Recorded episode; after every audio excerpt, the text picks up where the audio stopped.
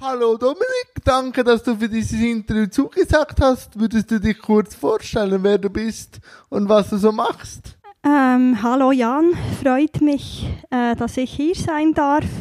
Ich bin Dominik Mani, 35 Jahre alt, bin Mama von einer zweieinhalbjährigen Tochter, arbeite bei der Paritätischen Kommission für den GAV Personalverleih und komme aus Bern. Und ich habe dich ja immer so wahrgenommen, extrem stark in der Behindertenbewegung. Und auf diese möchte ich dann auch zu sprechen kommen. Aber ich möchte dich zuerst mal fragen, liebe Dominik, was ist für dich eine Behinderung? Etwas, was einem anders, etwas anders macht als die anderen. Ähm, etwas, was das Leben manchmal erschwert und manchmal auch sehr besonders macht. Ähm, man wird allerdings zu 99 Prozent von außen behindert. Man ist nicht selbst behindert. Man ist anders, aber das ist nichts äh, negativ behaftetes für mich. Ich sage immer so schön, Behinderung ist ja eine Wechselwirkung, oder? Ich nehme an, dass du ja deine Behinderung ja auch seit Geburt hast, also sie gehört zu dir, sie macht dich auch zu diesem Menschen, der vor mir sitzt, also ist ein Teil von dir, also bist du für dich ja normal. Und eben dann in der Wechselwirkung, in der genormten Welt, fängt es an zu happen, oder? Genau, ja, das hast du richtig ähm, gesagt wann hast du gemerkt, wann kam für dich so die Wechselwirkung? Gab es da so ein Beispiel, wo du gemerkt hast, ich bin ja für mich schon normal, aber für die Welt bin ich vielleicht ein bisschen anders. Wann kam dieser Zeitpunkt? Ähm, in der Schulzeit. Also ich habe die normale Schule besucht und in der Primarschule war das alles noch kein Problem. Äh, ich hatte super Lehrer und Mitschüler, die sich auch damit äh, bestens arrangiert hatten. Aber in der Oberstufe fing es an mit den Schwierigkeiten. Man hat mich gehänselt. Äh, ja, ich habe einfach gemerkt, ich bin nicht wie die anderen. Würdest du jetzt da sagen, kam die Pubertät ein bisschen bei den anderen Schülern oder war da wirklich ein Problem, dass du äh, mit einer Behinderung da warst oder kamen da die Hormone der anderen ein bisschen in die Quere? Ich denke, es war beides. Okay. Und wie gingst du mit dieser Zeit um? Es war sehr schwierig. Also ich hatte eine sehr ähm, Depri-Phase sozusagen. Also ja, da wusste ich auch nicht mehr weiter, weil äh, ich wurde die ganze Zeit fertig gemacht und nichts, was ich machte, war gut. Und eben ich bin ein bisschen langsamer als die anderen und vor allem im Kochunterricht fiel das extrem auf. Ähm, ja, dass ich einfach Sachen anders gemacht habe als andere, zum Beispiel ähm, äh, Karotten schneiden oder so und Zwiebeln schneiden und einfach auch die, die einfachsten Abläufe nicht so gemacht habe. Nicht so genormt. Wie, ja, genau. Und wie äh, äh, hast du die Hilfe geholt? Äh, war der Lehrer bereit oder hast du im familiären Umfeld Hilfe gesucht? Wie kamst du aus die Spirale raus? Weil ich nehme dich jetzt als sehr powervolle Frau und Mutter wahr. Ja, ich weiß gar nicht. Also dessen war ich mir gar nicht so bewusst, weil mit meiner Mutter und meinen Großeltern habe ich nicht gesprochen darüber, äh, weil es ja, es war einfach schwierig. Ich habe das als, als Versagen meinerseits betrachtet und das tue ich auch heute noch, was mir das Leben etwas erschwert, muss ich sagen. Und ich muss da wirklich selbst aktiv dranbleiben und mir immer wieder sagen, nein, äh, du hast nicht versagt. Das sicher nicht, sonst wärst du Ja. jetzt auch nicht da und Genau. stellst für diese Geschichte so ein. Also mal von meiner Seite her Chapeau. Auch Merci. über dieses zu sprechen, also echt eine große Charaktersache. Aber ist das auch der Punkt, weshalb du dich so engagierst in der Behindertenbewegung, auch politisch so äh, gewisse Sachen anreißen möchtest mit anderen? Kam da so auch der Spirit von dieser Zeit her? Ja, auf jeden Fall, weil ich eigentlich, also nicht eigentlich, ich möchte nicht, dass jemand dasselbe durchmachen muss wie ich. Und das müssen leider immer noch zu viele, das lese ich jeden Tag, ähm, weil es ist wirklich hart. Es geht einem an die Substanz, es geht bis, zu, bis hin zu Suizidgedanken. Was würdest du jetzt jungen Menschen, wir sind ja immer noch jung, aber nicht mehr in der Schulzeit, für Ratschläge geben? Akzeptiert die Situation so nicht, wehrt euch, redet mit jemandem darüber, sei es Lehrer, seien es die Eltern, irgendjemand, der zuhört. Sorgentelefone gibt es ja auch. Genau, ja. Und vielleicht auch, ich weiß nicht, du hast mir geschrieben, du warst dann auch bei Avanti Donne, vielleicht auch bei Organisationen Hilfe suchen. War Avanti Donne so der erste äh, Berührungspunkt, dich äh, zu engagieren? Ja, genau. Was hat dich dann bewegt, bei Avanti Donne mitzumachen? Ähm, also ich habe mich im Internet schlau gemacht. Ist noch gut, Und- das Internet. Ja, auf jeden Fall. Es hat viele negative Seiten, aber das jetzt nicht. Ähm, ich habe dort gelesen von Angie Hackmann und äh, wer war das noch? Ich weiß gar nicht mehr. Jael Nina. Eidam, glaube ich. Ja, sie war ja meine Vorgängerin bei den Girls. Und von ihnen habe ich gelesen und ich hatte den Eindruck, ja, das sind wirklich starke Frauen, die etwas geschafft haben im Leben, trotz ihrer Einschränkung. Und das hat mich beeindruckt und mich bewogen, mich dort zu engagieren. Und nach der Schulzeit so, was waren deine Träume beruflich? Ich möchte auch nicht zu viel über die Arbeit sprechen, aber wie war das für dich, eine Lehrstelle zu finden? Nur ganz kurz, Ähm, auf der Gefühlsebene. sehr schwierig. Also ich hatte ja den Wunsch, äh, Pflegeassistentin zu werden, also mit, mit älteren Leuten zu arbeiten und das ging einfach körperlich nicht. Und da war ich erst einmal wieder niedergeschlagen, weil ich erkennen musste, dass das nicht geht, wie ich es möchte. Und äh, ja, dann hat eben meine Mutter den Stein angestoßen mit äh, der IV, also da sie ins Boot zu holen, weil wir einfach alleine nicht weiterkamen. Und kamen sie ins Boot? Ja, Schön, schön. Und dann ah, war das auch eine Hilfe, dass sie im Boot waren. ja, also, Also eben reden hilft, Ja. glaube ich, oder? also es gibt auch andere negative Beispiele der IV, aber ich habe ein positives erlebt. Was man auch einmal sagen Genau. darf. Oder? Ja. Ähm, immer nur IV-Bashing ist ja auch nicht Nein, äh, äh, produktiv. Ja. Oder? Und wie alles im Leben, ob es jetzt im Internet ist, wo positive Seiten hat, ob es jetzt die IV gibt es positive Seiten Genau. oder auch negative Seiten. Und eben, wir haben schon angesprochen, in der Behinderten-Selbstbewegung, Eigenvertretung, wie nimmst du die wahr? Wo du angefangen hast, dich zu engagieren und jetzt?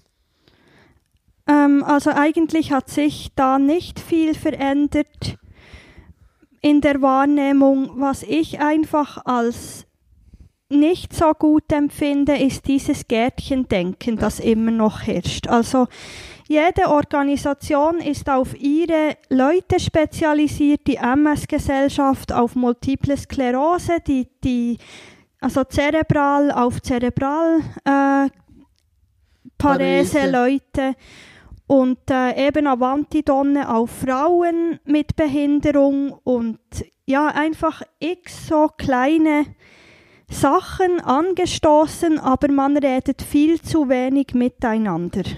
Das ist so. Und was ich auch immer ein bisschen schwierig finde, ist, wenn man maximale Forderungen stellt. Also, wenn es überall nur schwellenlos werden soll. Ich bin schon für Barrierefreiheit, aber ich kann dann auch verstehen, wenn jemand mit einer Sinnesbeeinträchtigung kommt und sagt, ich hätte jetzt gerne ein bisschen einen Absatz für meinen Blindenstock, dann äh, dann gibt es so intern Zwisch. Die einen wollen gar keinen, man findet nie so den Mittelweg oder man muss sich wirklich manchmal richtig zoffen, bis man dann sagt, okay, wir machen 50% für uns und 50% für euch, dann ist es auch 100%, aber man will immer 100%, so nehme ich das wahr.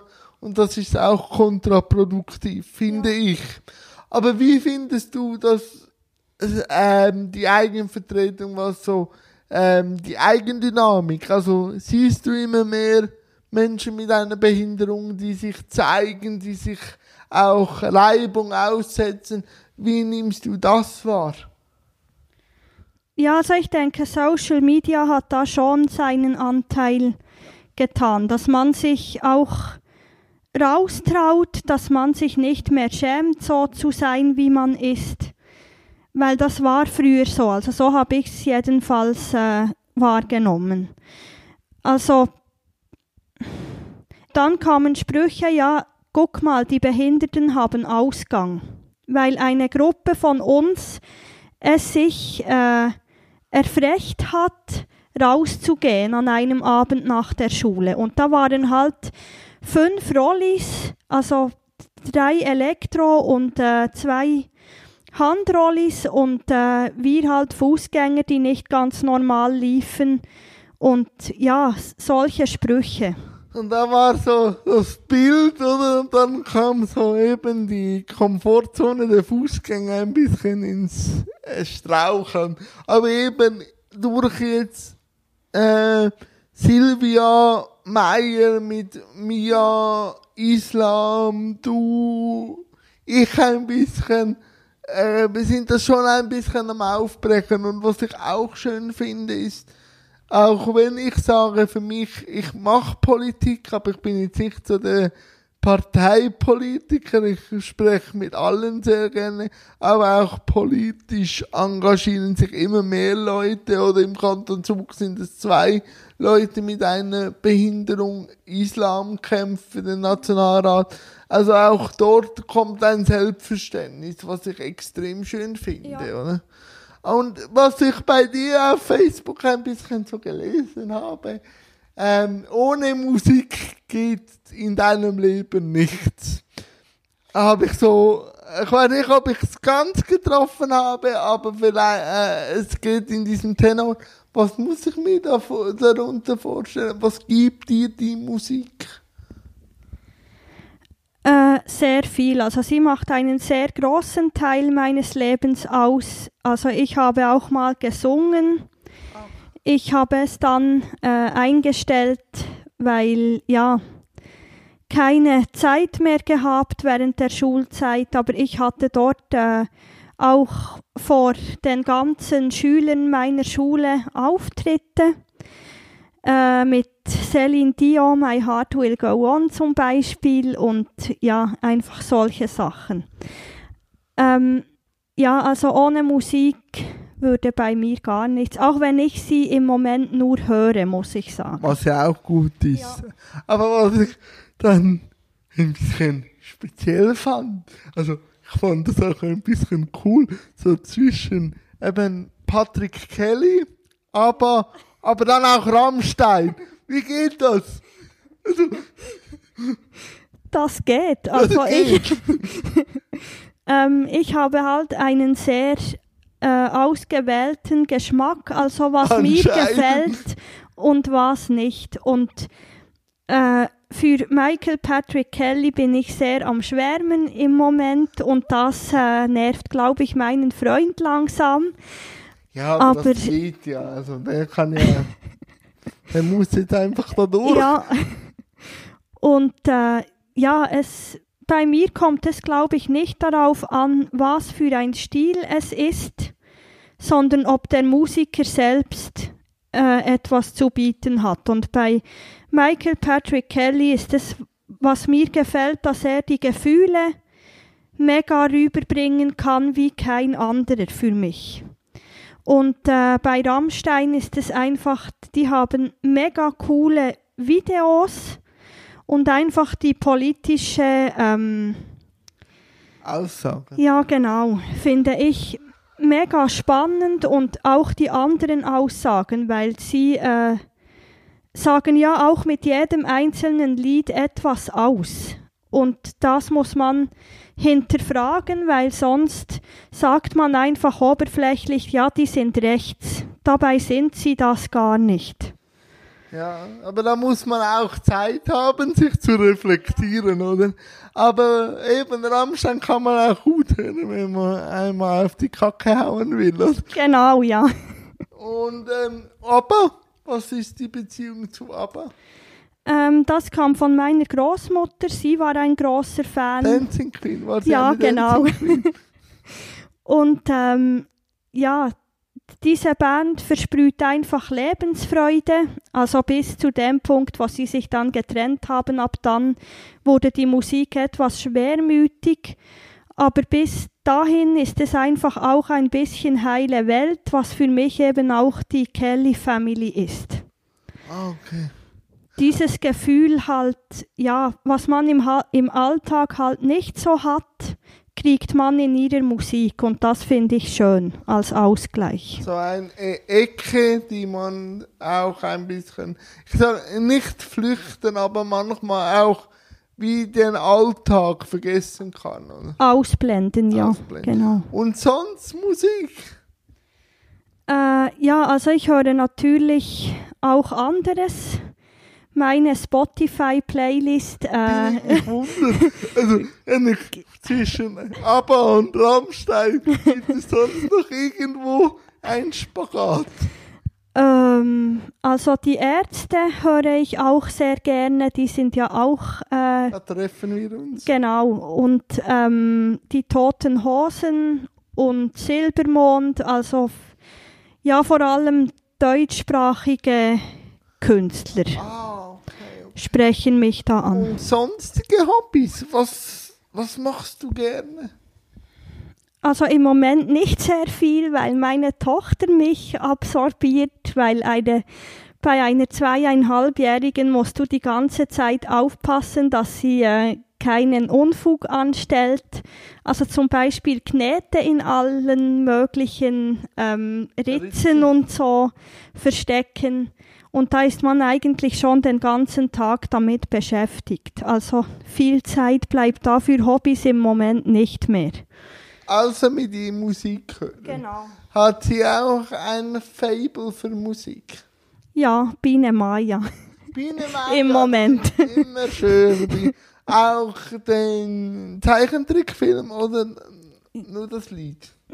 Nein, also sie hat eine Tony-Box. Ich weiß nicht, ob du weißt, was das ist. Nein, das ist ja, gerne ausführen. das ist bei den Eltern ein sehr, also in den Mami-Gruppen bin ich auch auf Facebook und dort ist das der Renner. Also es ist so eine kleine Box, an die man dann schlagen kann, um das Lied äh, vor oder zurück zu machen.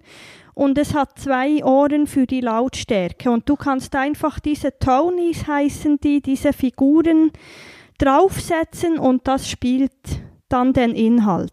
Und dann wird äh, nach vorne und rückwärts immer das gleiche abgespielt. Genau, ja. Sehr schön, sehr schön. Eben das Muttersein, liebe Dominik. Ähm, wann kam so der erste Gedanke Mutter werden und Mutter sein für dich? Also ich hatte das überhaupt nicht auf dem Schirm bis, warte, wie, wie alt war ich da? ja, 30, als ich meinen jetzigen Freund kennenlernte. Und bis dahin hatte ich mir eigentlich gesagt, ja, äh, wenn du Kinder mal hast, ist es schön. Oder wenn auch nicht, dann ist es auch so. Aber dann mit ihm wurde dieser Wunsch halt immer größer. Und äh, ja, dann ist es irgendwann passiert. Und ja, wie, was war so dein erster Gedanke, wo du schwanger warst? Eine mega Freude und eine mega Angst. Glaube ich. Willst du mir die Gefühle ein bisschen erklären?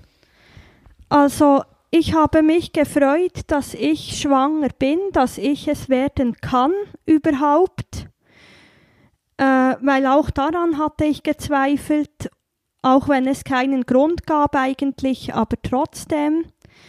Ähm, und Angst dann, wie mache ich das im Alltag? Wie komme ich zurecht? Weil solange sie ein Baby ist, ich kann sie nicht rumtragen mit meinem Gleichgewicht. Das geht nicht. Wie machst du das? Wie gehst du mit ihr raus? Wie, wie wirst du mit der Müdigkeit fertig, die am Anfang ist? Also tausend Fragen. Und gab es auf diese tausend Fragen auch tausend Antworten? Ja, also schlussendlich schon. Aber es musste sich halt erst zeigen. Also als sie auf der Welt war, wurde mir das erst bewusst so. Und jetzt ist sie da und du musst jetzt damit zurechtkommen, weil dieses Wesen ist jetzt da. Sie verdient das Beste. Sie äh, ja, ist, ist das Wertvollste, was du im Leben hast. Und diese Verantwortung wurde mir dann, als ich noch auf dem Kaiserschnittbett lag, erst bewusst, also richtig, ja, jetzt ist sie da und was machst du jetzt? Kam da ein bisschen Druck? Ja, Auch. extrem, den vor allem ich mir gemacht habe. Und wie gingst du mit diesem Druck um? Äh, am Anfang sehr schlecht, also auch wie ich mit den Einschränkungen in der Schwangerschaft schlecht umgegangen bin. Also für meinen Freund muss das wirklich eine enorme Belastung gewesen sein, weil er ist ja äh, Assistenzarzt und das zu stemmen und dann noch eine Frau zu Hause zu haben, die wirklich im Moment mit nichts zurechtkam und immer nur ihm in den Ohren lag und über die Ängste gesprochen hat und so, ja, einfach total überfordert war. Das muss wirklich hart gewesen sein. Und hat dir bei der Schwangerschaft Avanti Nonne auch geholfen mit Ideen, mit Ratschlägen? Nein, also da kam ich eigentlich gar nicht auf die Idee, sie zu fragen, ehrlich gesagt. Ah, okay. Also ich habe mal gefragt, glaube ich, wie es mit den Sozialversicherungsleistungen aussieht. Ähm, ja, aber sonst, ähm, Angie kam dann auf mich zu, wegen der Mutterschaft. Also weil es eben interessant ist, weil es noch nicht viele äh, Mütter gibt mit Behinderung und das noch nicht ein riesiges Thema ist. Klar, es gibt sie, aber sie machen einfach für sich das Beste draus, was ich bewundere. Aber es gibt halt nichts, keinen Pool, wo man sich Tipps holen kann. Also man ist da wirklich ganz auf sich gestellt. Und von den Ärzten warst du gut betreut? Ja, sehr. Ah, okay. Und als deine Tochter auf der Welt war, was kamen da für Erlebnisse, positive und vielleicht ein bisschen nicht negative, aber ein bisschen Lernfelderweiterungen? Ähm, also positiv habe ich die Unterstützung erlebt, wirklich ähm, von meiner Familie. Ja. Also wir waren ja in den ersten drei Lebensmonaten von Emilia in Deutschland Und äh, mein Schwiegervater hat, also ich habe ihm gesagt, ja, ich komme mit dem Kinderwagen nicht äh, ins Haus hinein. Also sie haben das Haus auf einem Fundament und es hatte einen etwa so großen Abstand. Ah, okay. Und äh, ja, ich habe ihm das gesagt und er hat kurzerhand gesagt, ja, dann bauen wir halt eine Rampe. Eben, es ginge, Und- wenn man will. Ja, und das hat er dann gemacht, aus Holz so eine Rampe gebaut und dann kam ich mit dem Kinderwagen von der Wohnung rein und wieder raus. Und äh, ja, einfach solche unkomplizierten Sachen sind es, die es ausmachen. Einfach die Kreativität. Genau, und wenn du nicht lange drum redest, sondern einfach die Sachen Handeln. machst. ja, ins Handeln kommen. Das wünschte ich mir manchmal.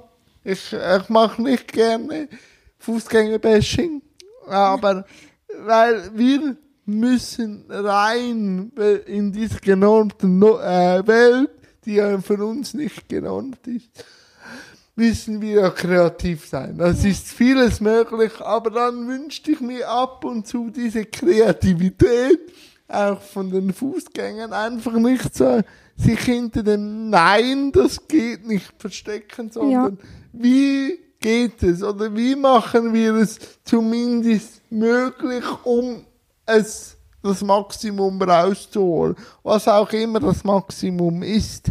Aber der Wille, glaube ich, und die Kreativität ist, glaube ich, wichtig, oder? Genau, ja.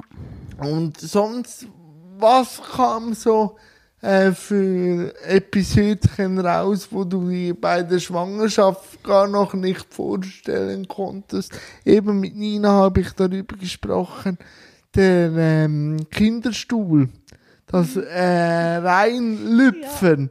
Oder sie ist ja im Rollstuhl und dann müsste sie ihren Jungen über den Kopf nehmen Ja. und in den Triebtrap reinsetzen. Dann kamen so Episoden auch bei dir auf. Ja, also vor, all, vor allem ähm, beim aufs Wickeltisch legen. Okay. Weil äh, der Tisch ist ja etwas höher und wie ähm, lüpfst du sie, dass sie dann auch sicher dort oben landet? Okay. Weil sie konnte ja noch nicht viel helfen. Mittlerweile klettert sie da selber rauf, das ist kein Problem mehr. Aber einfach das war ein großes Problem und dann habe ich mir einfach gedacht, ja, wer sagt dir eigentlich, dass du auf dem Wickeltisch wickeln musst? Du kannst ja auch mit einer Inkontinenzunterlage, kannst du aufs Sofa und dann dort wickeln. Und das habe ich dann so gemacht.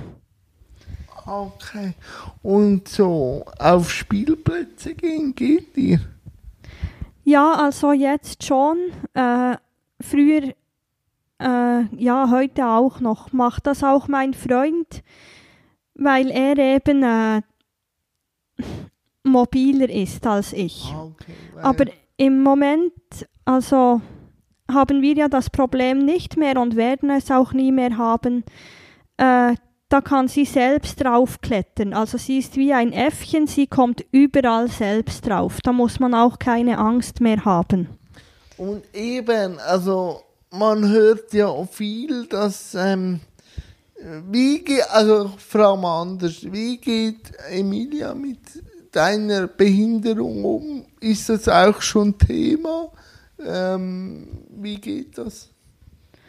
Also thematisieren in diesem Sinne kann man es ja mit ihr noch nicht, aber ich glaube, sie ist sich ziemlich sicher bewusst, dass ihre Mama anders ist als andere Mamas. Ah, okay. Ähm, weil eben schon, wenn ich mit dem Rollator ankomme, das ist ja anders. Andere Mütter kommen nicht mit dem Rollator. Ja, da, kommen vielleicht die Großmütter, aber ja, Ja, ja, ja. Und wie geht sie damit um? sehr gut. Also beim Rollator, sie, äh, sie stellt sich einfach vorne drauf. Auch wenn dort 8 Kilo steht und sie ist mittlerweile 14. Aber äh, ja, Sportlich, da muss die Mama ein bisschen Ja. Gewicht rumschieben. Nein, ich finde das cool und Ja, das ist super. Wir werden von den Leuten auch angeschaut. Also äh, ja, manche negativ, manche positiv behaftet. Was sind, äh, ich möchte nicht groß aufs Negative gehen, aber was sind so positive Beispiele? Ähm, also einer kam zu mir und sagte, er finde das toll, dass meine Tochter so mitfahren könne und dass das so unkompliziert sei. Schön. Schön. Und eben, ähm, ich glaube, ein großer Teil in deinem Leben spielt auch Deutschland eine Rolle. Ja. Äh, wie ist die Beziehung zu Deutschland für dich? Wie würdest du Deutschland beschreiben aus Schweizer Sicht? Also das ist, ähm, meine Großeltern waren ja schon Deutsche. Ah, okay. Von dem her habe ich schon da einen Bezug dazu und Deutschland ist wirklich so wie meine zweite Heimat. Also i- ich äh, kann sehr gut mit, mit der Art der Deutschen umgehen, meistens. Manchmal stört mich dieses Direkte ein bisschen, weil ich halt trotz allem noch Schweizerin bin. Und ich, ich liebe das.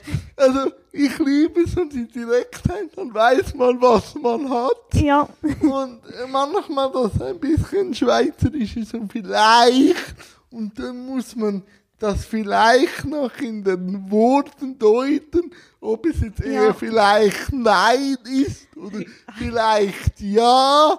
Aber bei den Deutschen weiß man Ja oder Nein.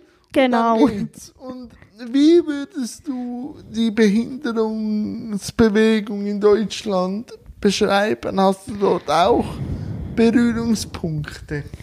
Ja, also ich kenne Anastasia Umrig und äh, Raul Krauthausen. Sie Ja. sind da ja sehr bekannt und die, diese Bewegung ist in Deutschland viel aktiver und vor allem fortschrittlicher unterwegs als wir hier, weil es gibt zum Beispiel im MDR ist das, glaube ich, selbstbestimmt, diese Sendung. Ah, okay. Und dort moderiert einer, äh, ein Mensch mit Behinderung diese Sendung und nicht ein Mensch, äh, ja, ein Moderator 0815. Du weißt, was ich meine. Ja, ich, ich kann mir vorstellen, was du meinst. Ja. Und Ein, es geht dann einfach, es ist authentisch. ähm, Genau. Jemand mit Behinderung. Aber eben, das finde ich hier auch so schade. Was ist das Problem, wenn wir einen Moderator jetzt zum Beispiel wie dich im Fernsehen hätten? Was ist das Problem? Ich weiß, also ich hätte keines.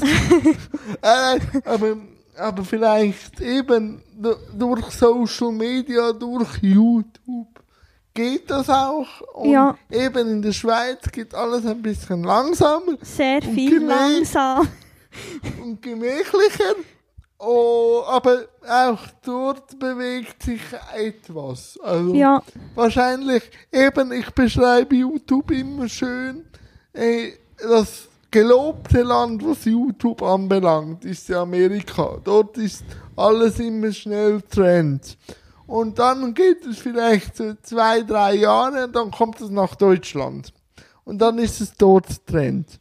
Und wenn es dann in Amerika schon old school ist, ist es bei uns in der Schweiz Trend.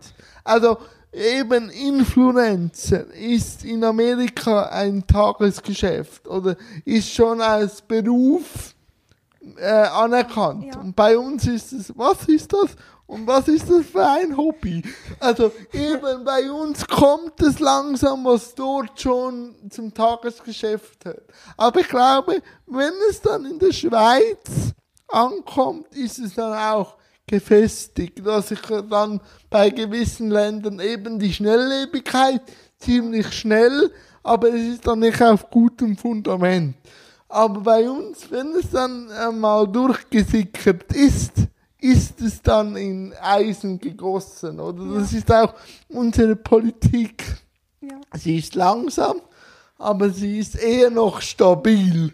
Wie würdest du ähm, die Länder miteinander vergleichen. Wir haben jetzt schon äh, die Behindertenbewegung besprochen, aber wie definiert Deutschland Behinderung und wie definiert Schweiz Behinderung? Gibt es da Unterschiede?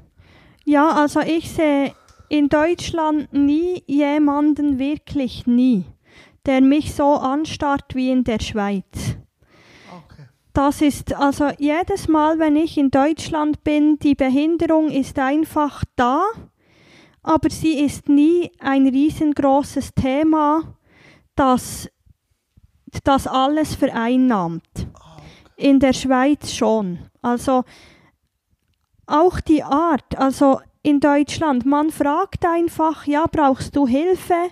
Du sagst, nein, es geht und du wirst gelassen. Und auch wenn es anders aussieht, als es die anderen machen, es ist egal, weil sie verlassen dich darauf, sie verlassen sich darauf, dass äh, wenn du sagst, dass es geht, dann geht es. Eben, dann nehmen sie sich beim Wort. Genau, ja. Ja, ähm, und wie ist es so, ähm, habt ihr auch in Deutschland gelebt? Also eine Zeit lang? Ja, also eben die drei Monate. Drei, drei Monate. Wie ist man da von ähm, Sozialversicherung gedeckt? Ist es so gut wie in der Schweiz? Weil, was das anbelangt, eben, man hat gesagt, eben, nicht alles ist gut bei der IV, das ist nirgends so. Aber wir sind ja da schon recht gut abgedeckt in der Schweiz. ja. Wie ist es in Deutschland? Äh, also ich glaube nicht so gut, aber ich Eben. bin da etwas zu wenig informiert.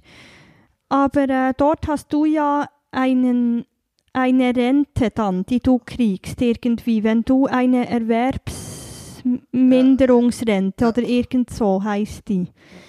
Aber eben, ich bin da zu wenig informiert, aber jedenfalls, wenn ich nach Deutschland wohnen gehen würde, würd, hätte ich ja nur noch die IV und die Ergänzungsleistungen nicht mehr.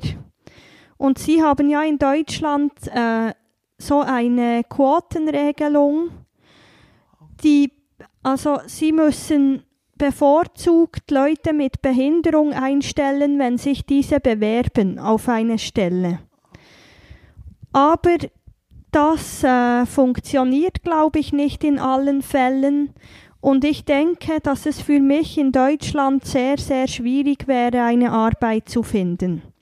Und wenn ich dann nur noch die IV-Rente hätte, was bei mir ein, eine Viertelsrente ausmacht, also dann wäre ich finanziell knapp. abhängig. Aber was mich immer so erstaunt ist, wenn ich mit der Deutschen Bahn fahre, dann fragen sie mich immer wegen dem Schwerbehinderungsausweis. Ja. Und ich empfinde mich jetzt nicht als schwer behindert. Dann schaue ich sie immer mit so Rehaugen an. Aber dann sage ich, ich komme aus der Schweiz und dann sagen sie, okay, ich habe das nicht. Ja. Und dann sage ich, nein, aber weißt du, warum man den Schwerbehinderungsausweis nennt und was sie sich darunter verstehen?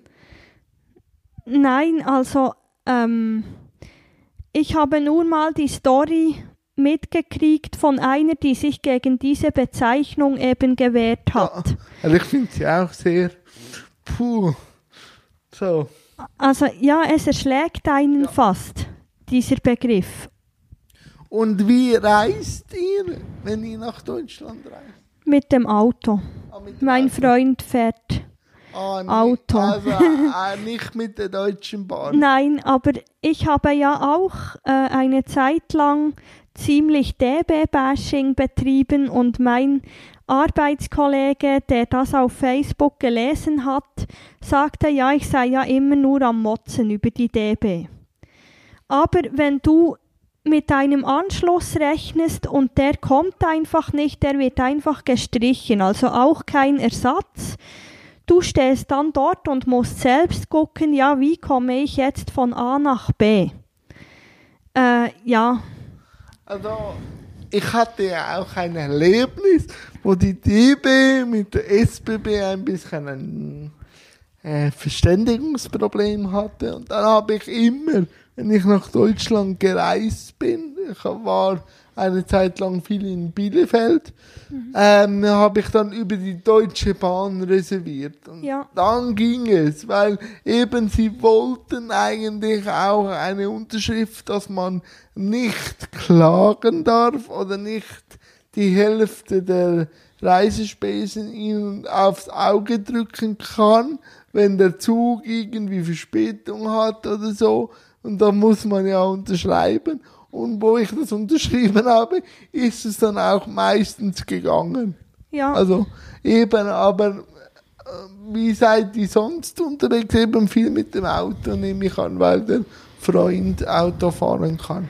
Ja, und eben ähm, der ÖV, also ja, er ist einfach, Deutschland ist größer und das merkt man halt. Also du hast dann nicht, Dort An ist eine jeder Stelle- Viertelstunde Verspätung normal. Was Ja. bei uns vielleicht fünf Minuten sind, ist, dort 15 Minuten. ja, und vor allem zu einer Haltestelle kann es vorkommen, dass du 10, 15 Minuten oder mehr laufen musst, weil es einfach nicht, nicht näher erschlossen ist. Und da bin ich in der Schweiz schon sehr froh drum, dass, dass hier die Wege kurz sind. Ja, das ist eher kompakt. Ja, Wenn ich von Deutschland nach Hause kam, hat es mich ein bisschen erschlagen, weil eben die Dimension in Deutschland ist viel, Ja. viel läu- läufiger und hat man mehr Platz, auch wenn viele mehr Leute da sind. Und dann kommst du in die enge Schweiz. ja. Und dann ist es ein bisschen wieder eine gewöhnungsbedürftige Sache. Und was sind so Themen, die dich momentan, vielleicht als Mutter oder als Dominik persönlich, ein bisschen umtreiben? Ja, also vor allem meine Zweifel und meine mein mangelndes Selbstvertrauen. Also ich kam aus einer normalen Welt, wo ich die normale Schule besucht habe, in so einen geschützten Rahmen. Und dort ist deine Behinderung eigentlich alles. Also du, sie haben klar das Ziel, deine Selbstständigkeit äh, zu erweitern, aber äh, es ist einfach wie immer nur der Fokus auf der Behinderung. Und das ist etwas, was ich bis jetzt noch nicht wieder ablegen konnte. Also ja, ich sehe mich selber nicht mehr als normal. Und das ist eigentlich für die Welt draußen äh, eher negativ. Verstehe ich voll und ganz. äh, das, äh, da habe ich manchmal auch noch zu knappen. Aber man muss auch sagen, eben, du bist ähm, ein 84 oder 85. Ja, 84. 84, ich ein 90er. Ich glaube, seit den 2000er oder seit der integrative Gedanke in der Schule wirklich ein bisschen greift. Es kommt immer Ja. darauf an, wie man politisch fragt. Gewisse wollen ihn wieder abschaffen, aber auch Institutionen. Es gibt immer noch Dinosaurier, das gibt es. Aber sie haben sich schon ein bisschen, äh, ein bisschen gewandelt, weil das Selbstverständnis von Behinderten langsam auch da ist. Ich sage nicht, dass wir das nicht hatten, aber sie, die heutigen Menschen mit einer Behinderung sind eben, wenn sie vom integrativen Schulsystem kommen und eben nicht vielleicht wie du jetzt gemobbt werden, und sagen, äh, warum muss ich jetzt da arbeiten? Also eben Institutionen machen durch die UNO BRK immer kleine Schritte. Man darf auch nicht manchmal zu viel erwarten, weil äh, und ich war immer institutionskritisch. Das muss ich schon sagen. Jetzt bin ich nur noch skeptisch. weil wer haltet der äh, Institutionsgedanken hoch? Wer, wer sagt, es braucht Institutionen? Ja, eigentlich, also. Die Gesellschaft, Ja, oder? und deswegen kämpfen ja die Institutionen auch darum, dass sie weiterhin existieren können. Also Ja, zu teils. Aber ich habe einen Ansatz, äh, was, ich, äh, was ich mir so überlegt habe. Wenn die Gesellschaft wüsste, dass es den äh, Assistenzbeitrag gibt, dass es mehr äh, Behinderungen sichtbar am Alltag teilhaben würde und man die äh, Sensibilisation auf die Straße bringen würde, käme wahrscheinlich auch der Gedanke nicht mehr, man braucht irgendwo auf einem Hügel oben ja. ein sicherer Ort, wo immer die Sonne scheint und, und sie mit uns in Reibung kämen, würde sich dann auch das, äh, die Behindertenpolitik ein bisschen in eine andere Dimension bewegen. Und wenn sich dann die Politik ändert, ändert sich Schluss und endlich auch die Institution. Ja. Oder sie sind langsam auch dran, weil die Institution per se ist eine Firma. ja, Und wenn sich dort der Arbeitsauftrag ändert, ja, ändert sich auch das Gedankengut. genau. Und ich habe einfach das Gefühl, es wäre zu kurz gegriffen, wenn man nur auf die Institution einbäscht. Also das Ja. werfe ich dir nicht vor, aber so im Grundtenor von vielen Behinderten habe ich den Gedanken, finde ich, zu kurz gegriffen, weil das, die Ursache, dass es Institutionen gibt, in dieser Form, die dir geschadet hat und mir auch, ist eigentlich ein gesellschaftliches Problem gewesen. Weil man gesagt Ja. hat, wir wollen mit diesen nichts zu tun haben darum wollen wir einen sicheren Ort schaffen. Ob der auch qualitativ gut war, ist dann Ich- zweitrangig. ja. Hauptsache, sie sind versorgt.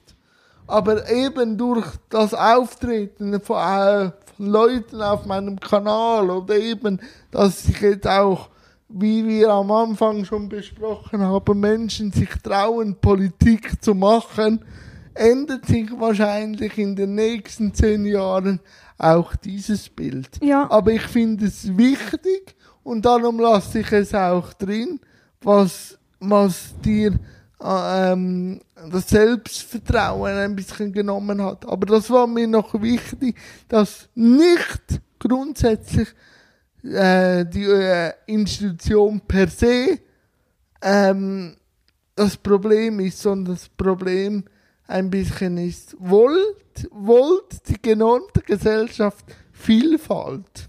Weil eine Behinderung ist nichts Schlechtes und auch nicht Gutes. Es ist einfach. Ja. So wie es Männer, Frauen, große, schmale, rothaarige Mütter, Väter gibt, gibt es jetzt halt auch rollende oder sonst äh, mit, äh, mit einer Vielfalt, oder?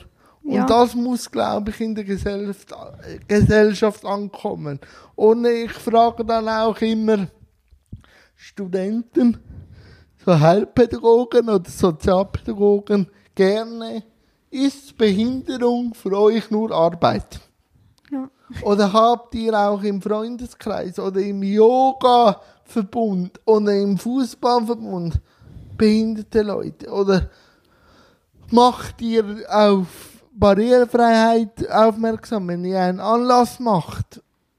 Oh, schreibt ihr dort, es ist auch barrierefrei. ja, Und dann, sie, und dann merkt man, wie sich das Mindsetting ändert, oder? Ja. Aber eben, so wie wir eingeschult worden sind oder auch Ausbildung gemacht haben, das ist schon nicht so Selbstbewusstheit gestärkt. Ja. Und sonst wird man einfach sozial gemieden, wenn man sich immer auflehnt, wie ich ja, dann kommen immer so Aussagen wie früher, ja, wir wissen, dass du hier nicht reingehörst. Aber ja, weil ich immer gesagt habe, ja. Weißt du, liebe Dominik, für mich ging dieser äh, Mindset-Wechsel nicht mehr, wo ich alleine gewohnt habe. Weil, wenn ich alleine aufstehen muss und alleine zur Arbeit gehen muss in einer Institution Und nachher bin ich selbstständig dorthin gefahren. Habe auch noch vielleicht Zeitung gelesen, Kaffee getrunken und so. Und nachher war ich betreut Ja. und musste wegen jedem kleinen bisschen fragen. Und am Abend um fünf war ich wieder selbstständig. Und dieser Spagat ging nicht. Ja. Kannst du das nachvollziehen? Ja. Und dann habe ich ein bisschen Jan äh, Methode eingeführt und dann äh, ging es dann für sie auch nicht mehr und dann ging ich dann auch raus. Und, aber trotzdem hat mich diese Zeit gestärkt. Also seitdem weiß ich, was ich will oder was ich nicht will. Also eben, ich, schaue meine Vergangenheit als sehr äh, lehrreich an und hat mich auch zu dem gemacht, den ich jetzt bin. Auch, auch dich wahrscheinlich hat es gestärkt und so zu einer Powerfrau gemacht. So als kleiner Exkurs. Hast du noch etwas anzufügen? Jetzt habe ich sehr viel geredet, Entschuldigung. Macht nicht. Nein, ähm, ich habe dem nichts hinzuzufügen. Nur eben, was ich jetzt ähm, noch wahrnehme, ich bin vielleicht mit 35 etwas spät für eine Revolution, Nein. ähm, aber eben ich befinde mich im Moment in einem Zwiespalt. Und zwar, äh, ich will mich auflehnen und bin aber trotzdem angewiesen. Und das finde ich als sehr, empfinde ich als sehr schwierig. Weil eben ich muss ähm, mich auf die Person, die mir hilft, einstellen und kann nicht einfach machen, wie es mir jetzt gefällt. Und ich muss aber trotzdem gucken, ja, dass es äh, für meine Tochter und mich stimmt, wie es gemacht wird. Und ja, diesen Zwiespalt einfach immer, der ist ziemlich anstrengend. Aber du hast, glaube ich, die Lösung gesagt, auch wenn es anstrengend ist für dich und für Emilia und auch für deinen Freund muss es stimmen. Ja, Und alles andere, was andere über dich denken, wenn es für dich nicht stimmt und du vielleicht ein bisschen renitent bist, ist scheißegal. Hauptsache für euch drei stimmt es. ja, Also da kann ich dich nur bestärken und immer wieder sagen, nein, ich möchte es anders und halt auch mit Vorschlägen kommen und auch sagen, ich erwarte auch eine Bereitschaft vom Gegenüber. Es ist nicht nur einfach, ich bin jetzt auf Hilfe angewiesen und ich, mü- ich muss jetzt alles tolerieren, sondern nein, du hast eine Würde und du hast auch eine Aufgabe als Mutter. Also, ich finde diesen Weg, wo du auch gesagt hast, dass es für euch stimmen muss, finde ich den richtigen Ansatz, weil dann bist du authentisch. ja. Ja. Ja, eben, es ist ziemlich äh, kompliziert. Aber manchmal ist es dann auch, so ist manchmal auch Leben. Manchmal gibt es ja auch Situationen, die amüsant sind, wo man Ja. ein bisschen schmunzeln kann. Nein, Dominik, ich habe eigentlich schon die Zeit, ähm, Okay. ist im Fluge Ja, vergangen. wirklich. Und am Schluss gibt es immer noch zwei Fragen, liebe Dominik. Warum hat die Dominik den weiten Weg nach Bern nach Zug gemacht für dieses Interview? Ähm, weil ich deinen Kanal als sehr wertvoll empfinde, weil es eben auch äh, die Brücke schlägt. Also ja, genauso wie äh, Silvia Meyers Engagement und Robin Rehmanns, der hier auch noch erwähnt sein Unbedingt. soll, weil sein, sein Kanal und deiner ist eigentlich bei mir auf der, wie nennt man das, Favoriten. Ja, genau. ähm, ja, bei, bei Robin Rehmann kommentiere ich auch ab und zu, bei dir noch weniger, ich weiß gar nicht warum. Schon okay, aber ich weiß, ich weiß immer, Dominik hat es geschaut, wenn ich auf Facebook ein Like bekommen habe, dann ist es bei ihr auf dem Schirm, Ja. dann bin ich glücklich, dass Kanton Bern auch abgedeckt ist. Ja, So, doch, doch. Nein, ich, ich finde deinen Kanal wirklich Hammer. Danke vielmals. Und wie hast du es jetzt gefunden, das Gespräch? Sehr gut. Also du bist äh, ein sehr eloquenter äh, Ge Geschäftspartner, hätte ich fast gesagt. Äh, nein, Gesprächspartner. Super, super. Und liebe Dominik, wenn du meine Interviews gesehen hast, kommt ja am Schluss immer das Schlusswort, wo der Gesprächspartner oder die Gesprächspartnerin noch irgendwas der Gesellschaft, dem Zuschauer auf den Weg geben kann, wo ich nichts zu sagen habe. An diesem Punkt sind wir jetzt. Schieß los. Was dir noch auf dem Herzen ist, es gehört dir, die Kamera. Es Ähm, hat mich sehr gefreut.